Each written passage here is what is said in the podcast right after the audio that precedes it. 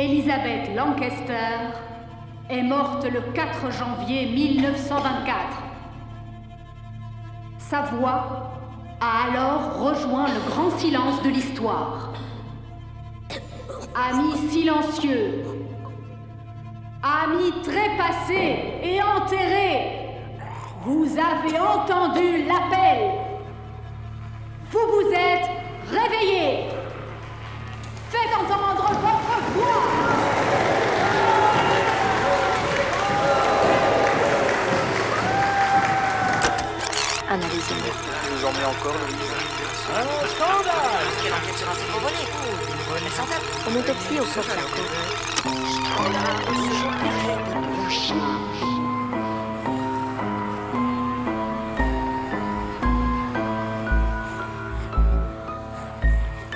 Voilà, ce précieux cerveau.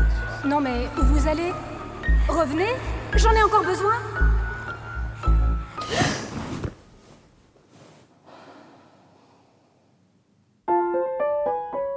Le cerveau volé, un podcast en six épisodes. Épisode 6. Beaucoup de bruit pour rien. Coucou Anna.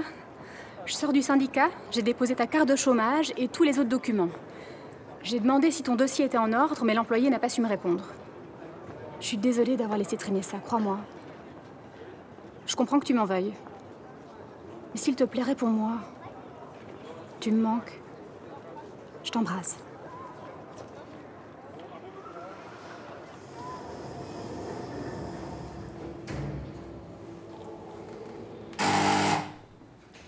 À ce stade, on peut penser qu'il n'y a plus aucune question à se poser. Le docteur Lay a fait, L'autopsie de la morte. sans l'autorisation de l'hôpital, mais avec le consentement d'Elizabeth Lancaster elle-même et de sa famille. Auguste n'était pas un bourreau. Betsy n'était pas une victime. Et maintenant, il reste tout ce qu'il y a autour. La colère des infirmières, les bruits de couloir, le scandale, les gros titres des journaux. Qui a révélé par la rumeur les agissements du docteur Lay au sein de l'hôpital? Qui a balancé plus tard l'histoire à la presse? Dans les témoignages de l'époque, ça pinaille. Je ferai remarquer que ce n'est nullement par mon fait que l'autopsie a été ébruitée et qu'elle a pu soulever une certaine émotion parmi le personnel. Quelques infirmières avaient assisté à la mise en bière et avaient, paraît-il, constaté une incision dans le cuir chevelu. Le secret en avait été parfaitement assuré par mes soins, puisque même les infirmières qui ont fait la toilette du cadavre n'avaient rien remarqué. D'autre part, monsieur le directeur Saint-Gelais Qui ça? Moi? avait exprimé son étonnement de ne pas voir monsieur le docteur Lay se manifester auprès de lui après le décès de mademoiselle Lancaster. Oui, j'ai rapidement suspecté que le docteur Lay tenterait une opération de ce genre sans chercher à obtenir les autorisations Monsieur nécessaires. Saint-Gelais aurait encore pu se taire à ce moment-là, mais il a eu le tact de claironner la chose à travers tout l'hôpital. Un peu de calme, s'il vous plaît. Chacun son tour. Monsieur le directeur, je vous écoute. À 14 heures, je suis retourné au dépositoire avec le garçon d'amphithéâtre. Et j'ai demandé qu'on relève une mèche sur les tempes de la défunte, et j'ai constaté qu'il y avait une coupure dans le cuir chevelu, d'oreille à oreille. Et c'est ainsi que la nouvelle de l'autopsie s'est répandue dans l'hôpital.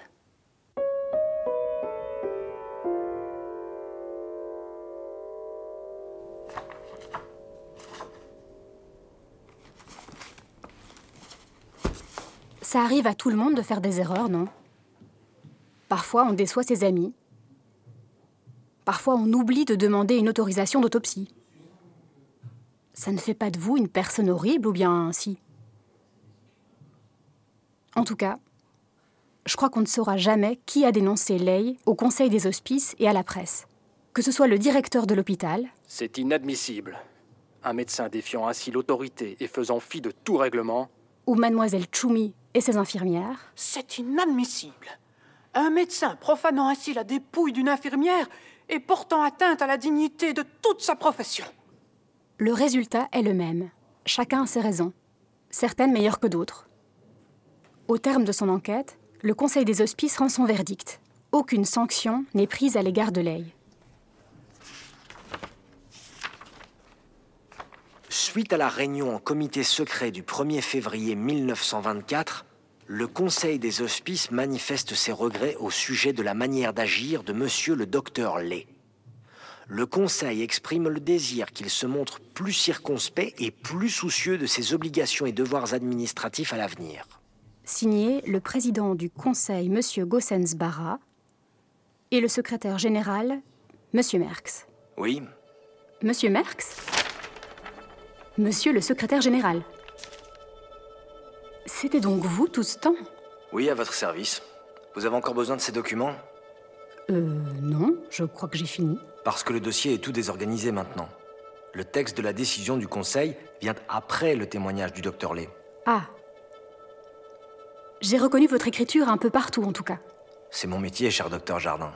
Ces dossiers ne se constituent pas tout seuls. Il faut bien quelqu'un pour rédiger les rapports, retranscrire les témoignages, collecter les coupures de presse pour ensuite les classer et les laisser prendre la poussière. Mais vous disiez, rien. Je remettrai tout en ordre.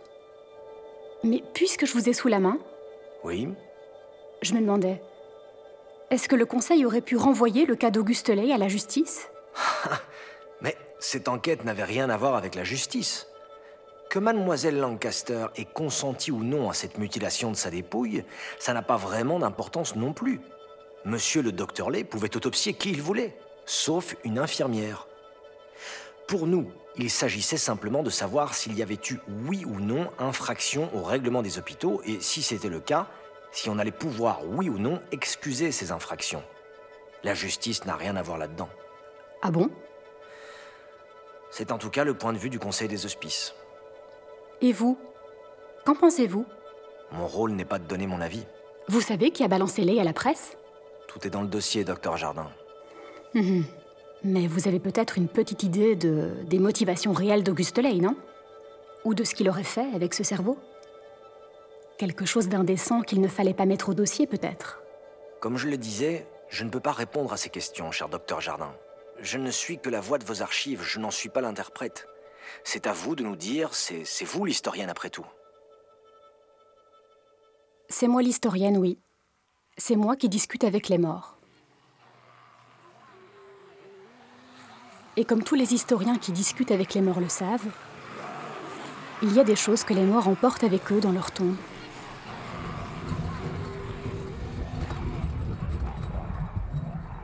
Des vérités qui n'ont laissé aucune trace sur le papier, qui resteront à jamais inaccessibles.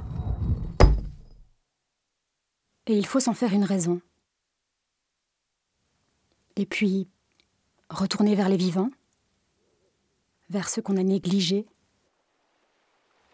ceux qui méritent des excuses.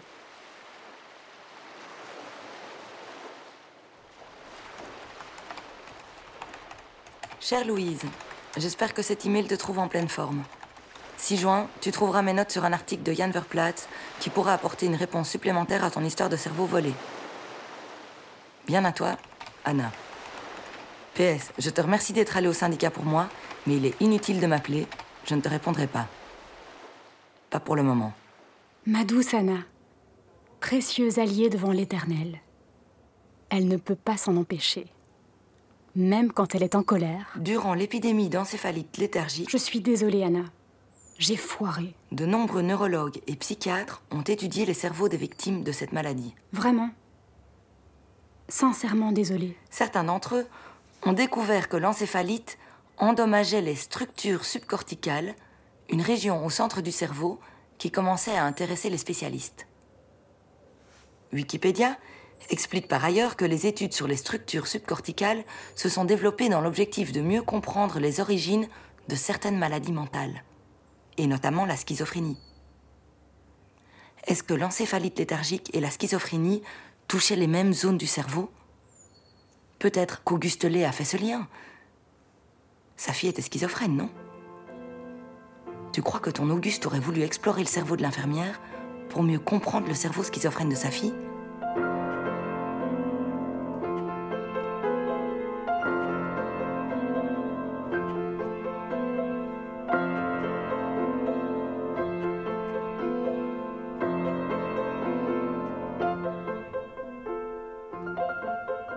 Cher Auguste, comment va votre fille Madeleine? Elle est partie en Italie prendre le bonnet. Son état est stable, Mais la menace d'une rechute continue de peser sur ses vieux parents. Mon épouse est forte, mais je sais combien elle est inquiète. Sainte Anna, sois bénie. Une de mes hypothèses un peu folles et sentimentales pourrait-elle s'avérer correcte? Auguste aurait-il volé et étudié le cerveau de son ami pour mieux comprendre le cerveau de sa fille Aurait-il réellement prétexté les progrès de la science et la sauvegarde de l'humanité pour en secret livrer un combat personnel de père désemparé? C'est un peu tiré par les cheveux, mais peut-être. C'eût été un honneur, en tout cas, d'offrir ma cervelle à une si bonne cause. Les hommes de l'époque et les livres d'histoire font de la science le domaine d'une masculinité froide et rationnelle. C'est une question de science. Et la science passe avant les ordres du Conseil. Mais les hommes de science ont aussi un cœur. Les hommes de science ont aussi un cœur. Auguste Ley était un personnage aux facettes multiples. Toutes étaient irréductibles les unes aux autres. Toutes faisaient partie de lui. C'était un psychiatre opposé à la camisole de force, mais aussi un eugéniste stérilisateur. C'était un naturiste poète, mais aussi un homme de son époque, arrogant et autoritaire. C'était un voleur de cerveau. Mais il était aussi un ami et un père. Et hop Envoyé Voilà pour cette notice biographique. Advienne que pourra.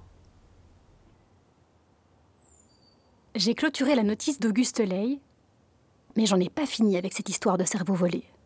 Car c'est autant l'histoire d'Auguste que celle d'Élisabeth. C'est leur histoire à tous les deux. C'est l'histoire d'un acte médical qui, aujourd'hui, lie leur destin.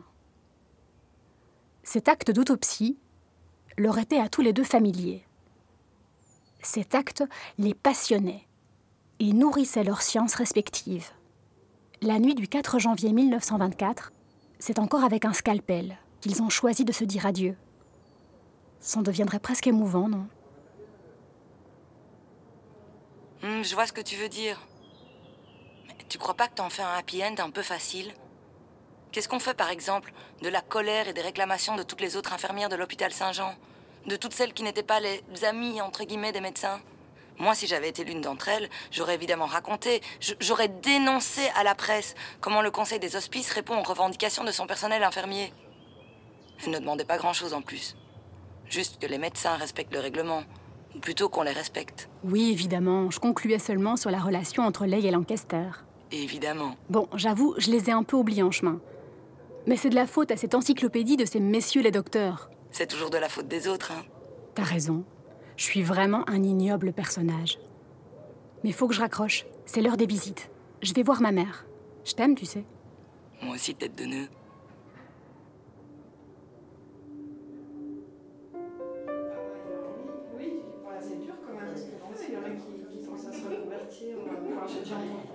Bonjour, Sisters. Alors, comment ça se passe aux aliénés? Le docteur Lee est pas trop gêné? Le mousquetaire, gêné En voilà une bonne blague. Mais il est pas passé devant le conseil? Si, Si, si. si, mais il se murmure qu'il n'a reçu qu'un simple avertissement. Aucune punition, rien. Rien, nix. Il me sort de cette histoire comme il en est entré, fier comme un pan. Mais qu'est-ce qu'ils lui ont dit Mais j'en sais rien, moi, si tu crois qu'on nous a prévenus. T'es drôle. Mais enfin, mais c'est pas possible quand même. On est toujours les dernières à être prévenus dans cet hôpital. Enfin, quand on est prévenus. Et mieux vaut en rire, hein, Mazuske. Il ne nous reste plus que ça en plus, rire, chanter et soigner. Chut, du calme, Vlachoumi. Et elle est de mauvais poil aujourd'hui. C'est pas bientôt fini ici. On est dans un hôpital, pas au cabaret. Un peu de silence. Et tu oublies le principal, il ne nous reste plus qu'à nous taire. Dites infirmière de Brou. Si vous continuez, je vous mets deux semaines au contagieux en service de nuit.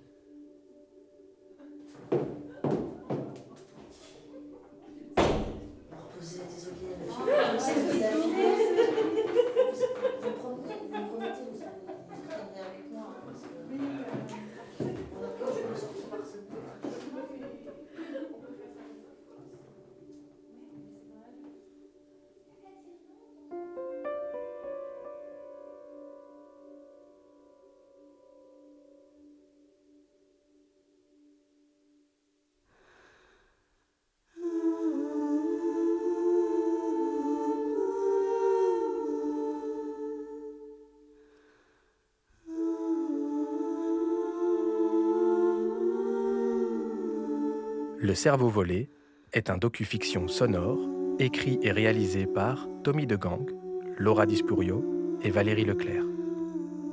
Musique originale de Alf Asleep et Maneke. Avec les voix de Sarah Segura, Florent Barra, Émilie Bréban, Thibaut Kuckelbergs, Caroline Kempeners, Burdine Schippers et Corentin Squara.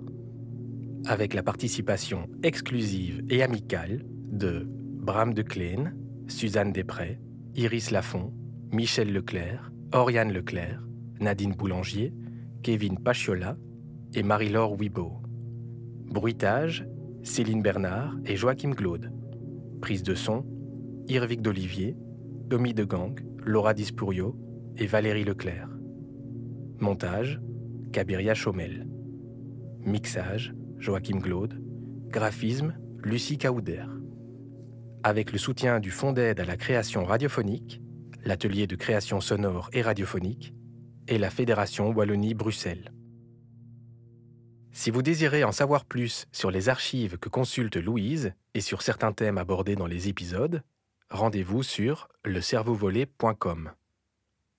On partage aussi des photos, des commentaires et d'autres détails sur Facebook, Instagram et Twitter. Suivez, partagez et commentez.